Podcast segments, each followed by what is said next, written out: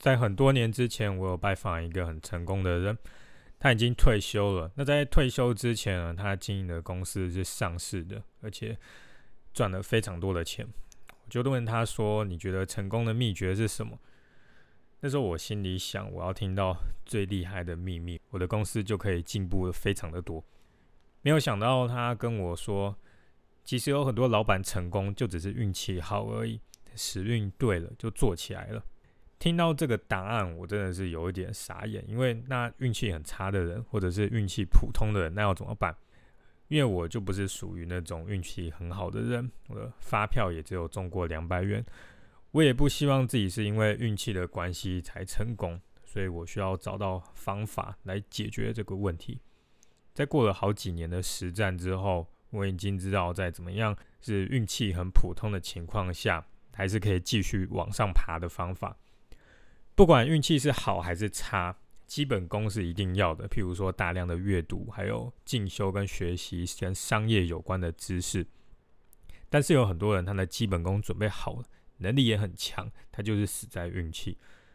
你一定有听过类似这种故事，像是有个人，他有很远大的志向，他为了要创业，他到了相关的行业学习了非常多年。学好了之后呢，就借了一大笔的钱，开了一间公司，就开始营业。结果他的策略失败了，公司倒闭，负债太多的钱，他永远爬不起来。这种故事你是不是听过很多？对我来说，这种创业的方法就像是赌博一样，运气好的那一趴人，他可以赚大钱；那运气差的那九十九趴的人，他输到永远都没有办法翻身。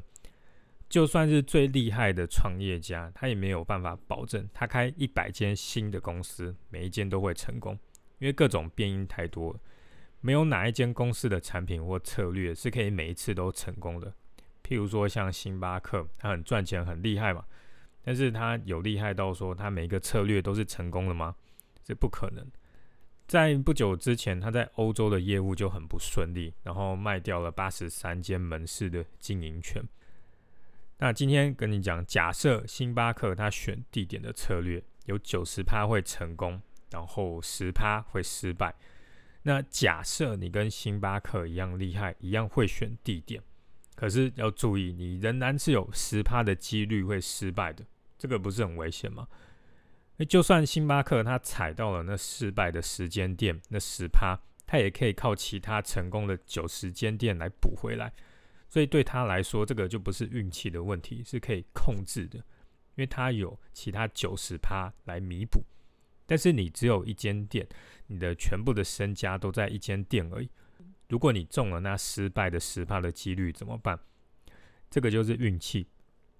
而且刚创业不可能像星巴克一样厉害，现实的状况更有可能是九十趴以上的产品或策略他们是失败的，剩下只有不到十趴才有机会成功。像政府就有统计嘛，一百间公司里面，五年内会倒掉九十九间，这个就是原因。创业就像是踩地雷一样，厉害的创业家，他踩到地雷的几率只是比较低而已，但是绝对不是零。像是选错开店的地点啊，或者是重大的策略错误，让公司没有办法经营下去，这个都叫做地雷。再怎么厉害，都不可能所有的策略都成功。所以重点就在于，除了要想办法不要踩到地雷之外，你更要去想办法，怎么样在踩到地雷之后可以活下来。踩到地雷之后活下来，这个才是最重要的。因为再厉害的人，他都有踩到地雷的几率。厉害的人，他踩地雷的机会会比较低，但是他一样会有机会踩到，这个就是运气。但是每一次踩到地雷都可以活下来，然后重新的开始，这个就叫做控制。什么叫踩到地雷，然后活不下来？举个例子，就是讲刚创业就跟银行借个五百万，在很精华的地段开了一间店，用两百万的装潢，然后两百万来买设备，请了十几个员工。接下来因为地点、产品这些因素，公司经营不下去倒闭。可是因为欠了银行五百万，他自己就完全没有办法再开一间公司重新再来。这个就叫做踩到地雷活不下来。那什么叫做踩到地雷之后可以活下来？就是开了一间公司，在还没有赚钱的情况下，不租办公室，用自己的家来当办公室，暂时不请员工，先自己一个人，偶尔请家人帮忙。产品就跟工厂谈好，直接让工厂来制造出货，所以你也不用租仓库买设备。官网的话，也可以暂时不用架设，用各种的平台，比如说某某啊、亚马逊，所以也不需要很昂贵的官网的架设费用。假设产品或是策略这些因素，你的这个公司做不起来，品牌倒闭了，你顶多就是损失几万元，可以马上的爬起来，再做新的品牌，做新的产品跟计划，甚至你原本的公司还可以继续的用。如果做了之后发现有进展，然后再慢慢的把人手增加，去租办公室、买设备，再一步一步的扩大。各种的行业，它都有风险最低的测试的方法，就算是开餐厅也是一样。我就有看过一个卖素食的老板，他现在有十几间的连锁店，可是他一开始创业的时候，他都是用很老旧的小货车在卖的，然后慢慢的调整跟扩大。他不是一开始就砸大钱，开一间很漂亮的餐厅。但是很多人创业就是一开始就砸大钱。举一个例子，有间甜点店和我大约在同一个时间，他进行扩大的动作。一年之后，他倒了，他的器材全部出清，然后拍卖，所以我就到他的工厂去看。但是看到他的东西，我就傻眼了，因为我知道他的月营业额大概只有七十万而已，我的月营业额是他的好几倍，但是他的器材设备跟费用是我的好几倍。像是他几十平的冷冻库，我买二手的也不到二十万，他买全新的差不多要五十万。但是我买二手的并不会不好用，像我买二手的冷冻库，就过了好几年才需要修一次而已，而且都是当天就可以修好。烤箱我也就是买耐用稳定的，结果他买最贵的，价格也是我的三倍。其他还有各种很昂贵的机器，我没买的他都买了，加起来就好几百万。听起来很奇怪，可是很多创业的人就是在做这种事。我的朋友创业成功的，全部都是初期不敢乱花钱，所有的开销省到不能再省，慢慢爬起来的。所以，如果你在创业的初期，可以好好想一想这几个问题：第一个是器具真的要买全新的吗？第二个，真的要租一间办公室吗？初期没有赚钱的话，能不能用自己的家来先当办公室？第三个装潢有需要这样花下去吗？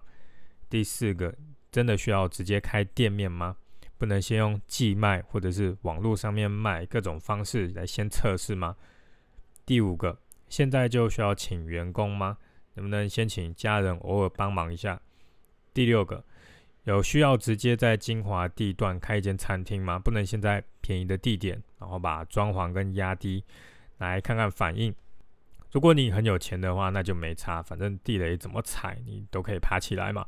但是如果你没有钱的话，就要想着所有的新计划。